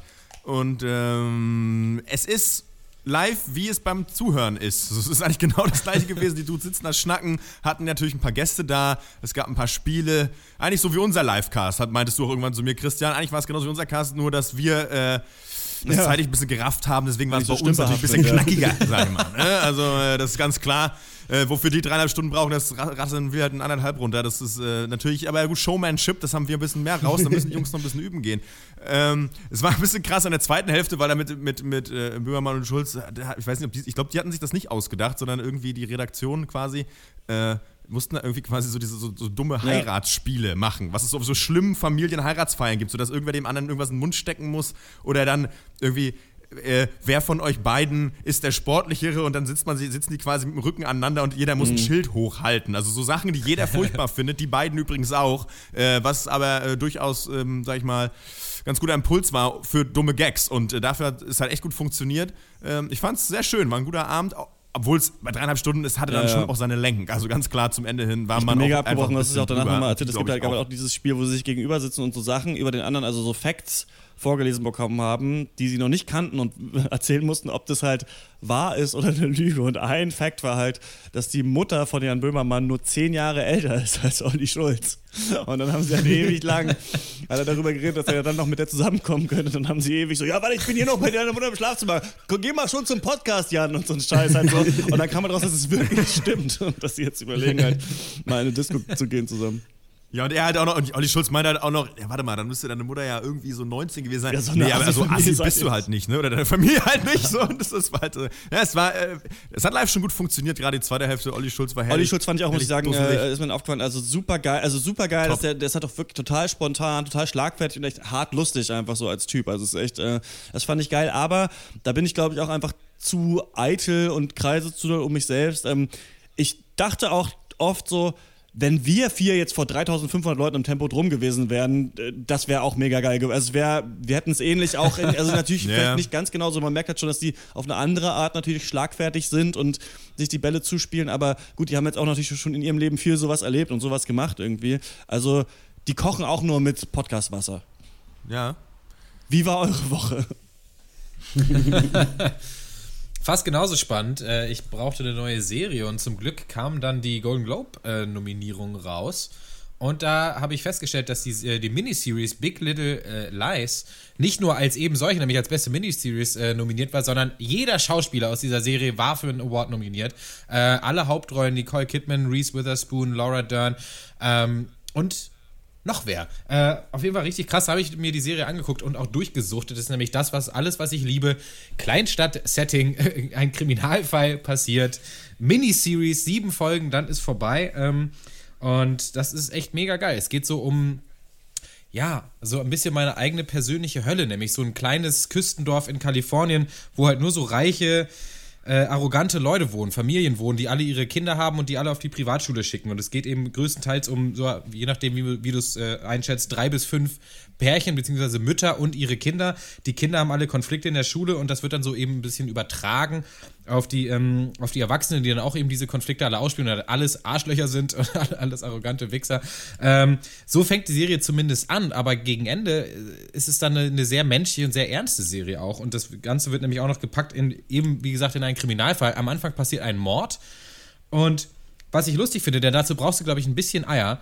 Äh, du weißt weder, wer der Mörder ist, das ist klar, aber du weißt auch nicht, wer umgebracht wird. Beides erzählt dir die Serie nicht bis ganz ans Ende. Und das ist eigentlich ganz cool, weil dieser Mord immer so im Hintergrund mitläuft, aber du weißt noch überhaupt gar nichts darüber und es wird jetzt auch nicht alle fünf Minuten darüber gesprochen, dass dieser Mord noch passieren wird, sondern das geht dann sehr äh, authentisch und organisch dann auf diesen, auf diesen Kriminalfall zu. Und das ist einfach äh, super, super gut geschauspielert.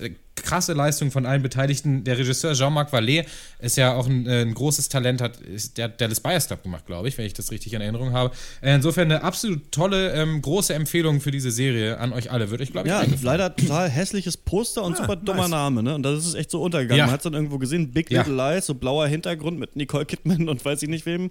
Ja, Ähm, ja, total. soll der Hammer sein. Ähm, ist, ja, ich will mal diese hier, wie heißt denn das? Top of the Lake, diese neuseeländische Serie. Habt ihr die Ja, mal gesehen? die auch- ist jetzt bei mir als Nee, nächstes aber nach die war Left, wenn ich der nach drei Jahren Auswahl. Leftovers zu durch bin. Ja. Ach, da kann ich noch sagen, ich habe mir natürlich, ähm, ich weiß nicht, ob ihr das auch manchmal macht, dass ihr so Naturdokus auf Netflix anguckt. Da gibt es ja Wildes Deutschland. Äh, da, so, weiß ich nicht, der Bayerische Wald und sowas wird da ähm, mit so einer super geilen Erzählerstimme halt so, wird die Natur von Deutschland eben so erklärt. Und ähm, es gibt nichts Schöneres, als es auf dem Beamer anzuhaben und einzupennen, während gerade die Haselmaus irgendwie sich auf ihren nächsten Raubzug äh, begibt. Und ich habe mir davon jetzt tatsächlich, und das passiert wirklich die Blu-ray-Box gekauft, weil es Staffel 2 und 3 nicht gibt auf Netflix und äh, kann das auf jeden Fall auch nur empfehlen. Wildes Deutschland, die Uckermark zum Beispiel gestern Abend geguckt. Äh, herrlich. Schön. Äh, Ja, äh, was ist bei mir passiert? Ja, ich bin, äh, wir sind, ich rede jetzt immer nur noch von Worst of Chefkoch natürlich, aber dieses Mal hat es zu dem Anlass, dass wir für Foodblog des Jahres beim Goldenen Blogger 2017 Ja. nominiert sind, mit noch eventuell irgendwie, das ist irgendwie ganz komisch, da fährt man am 29.01. ist diese Preisverleihung und dann fahren wir da natürlich na, auch nach Berlin und werden da sein. Und dann ist irgendwie so ein Teil wird von der Jury gewählt, ein Teil von dem Publikum vor Ort und ein Teil aber auch online. Und irgendwie weiß man aber nicht, was ist, aber eventuell brauche ich dann noch eure Hilfe äh, da draußen, damit ich endlich Foodblogger des Jahres 2017 bin. Der Titel ist auch noch in Ähm, 20 Jahren cool, wenn du erzählst, du warst ja mal Foodblogger des Jahres 2017. Ich glaube, das wird cooler, je länger glaube es her ja. ist. Was ist ein Ja, Foodblog? das kann ich noch meinen Enkelkindern erzählen. Dein Opa war immerhin Foodblogger des Jahres 2017. Wie redest du denn mit mir? Ja, äh, Ja, dann bin ich äh, ebenfalls seit heute äh, Pict-Kurator. Jetzt, ich weiß nicht, also Pict ist so eine Seite im Internet, wo kluge Köpfe im Netz, wovon ich anscheinend einer bin, äh, Inhalte empfehlen. Äh, und da hat mich irgendwer vorgeschlagen bei so einer Community-Aktion. Ich weiß nicht wer, kann sich gerne bei mir melden, gebe ich ein Bier aus oder so.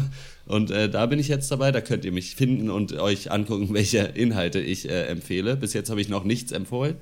Äh, kommt aber bald. Was gibt's noch? Nö, das war's, glaube ich. Was habe ich die Woche gemacht? Gearbeitet. Schön. Geil. Nice, Arbeit. Äh, ich habe mich ja von so einem Apfel abgebissen.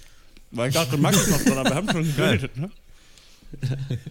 Ja, ich hatte schon, ich hatte, ich hatte mein anderes Highlight war letzten Dienstag noch, dass ich auf einem Konzert war im Heimathafen Neukölln, äh, äh, äh, wo Head, Headliner war die äh, isländische Band Solstafir, die so Post-Rock oder so nennt man das wahrscheinlich macht, aber es klingt sehr nach Island, ist sehr cool und ich war ja aber wegen der Sängerin, äh, der dänischen Sängerin Mirkur Ah, ja. da, die so, äh, äh, so äh, skandinavisch mit einer hohen Frauenstimme so singt und so so ganz sphärisch und zwischendurch gibt es immer wieder die Black Metal Hasspassagen und das war richtig geil, das war richtig gut, das hat mir richtig gut gefallen. Sound im Hammerhafen Neukölln, weiß ich nicht, entweder ist der Mischer taub oder die Anlage ist nicht gut, war halt eine Katastrophe. Zum Glück kannte ich die Lieder schon, deswegen wusste ich, an welcher Stelle man dann ist. Ähm, cool am Hammerhafen Neukölln ist, dass, wenn man, ich stelle mich jetzt eh nicht nie mitten direkt ins Publikum, weil es total nervig ist, sondern man konnte halt so schön von hinten sich was anhören und wenn man sich so geil fand, so sehr schnell raus einfach eine Zigarette rauchen. Das hat mir richtig gut gefallen. Es war ein angenehmes Venue. Äh, dafür plus Sound minus. Äh, war ein gutes Konzert. Ja, Spaß mittlerweile habe ich den. Apfel auch äh, runtergewürgt und ähm, muss auch, das sind so zwei Sachen, die es auch Ja. immer noch häufiger gibt, aber auf die eigentlich keiner Bock hat. Das sind echt ab und zu so Konzerte, wo einfach dann der Sound scheiße ist. So, obwohl der ja, Ja. weiß ich nicht. Tontechniker Auch lange nicht- aber, ja, ja. weiß ich auch nicht, woran das immer liegt. Wahrscheinlich ist es ganz schwierig, das richtig zu mixen. Haben wir ja gemerkt bei unserem Livecast. Plus ähm, mehlige Äpfel. Weiß ich auch nicht. Wer da sich immer, oh, jetzt so einen mehligen Apfel, vielleicht wenn man den dritten gerade äh, in der Reinigung hat, keine Ahnung. Ja, endlich mal wieder so ein pelziges immer- Gefühl auf der Das ist immer besonders schön. ähm, besonders schön ist auch der Pencast, ihr wisst es natürlich. Und deswegen äh, könnt ihr uns natürlich auch finanziell unterstützen auf Patreon oder auf Steady. Die Links gibt es in den Podcast-Notes. Das ist das, was über oder unter dem Podcast bei euch steht. Und ähm, wir hören uns dann wieder in der nächsten Woche. Da wählen wir äh, gemeinsam in einem großen Battle Royale den Film des Jahres. Welche Filme das geschafft haben, das werdet ihr dann erfahren. Ähm, bis dahin könnt ihr uns euren Film des Jahres schreiben. Der Pencast at gmail.com ist die Adresse. Oder uns äh, auf Facebook abliken. Oder vielleicht mal, auch wenn irgendwie man irgendwo ist, noch, ist noch jemand eingeloggt in Facebook. Einfach mal da Pencast um einfach mal ein Like da lassen. So. Das, ist, äh, das, ist, das ist nicht ganz so schlimm und äh, hilft uns auf jeden Fall weiter. Das war's von uns. Bis zum nächsten Mal. Ciao. Tschö. Ciao. Tschüss.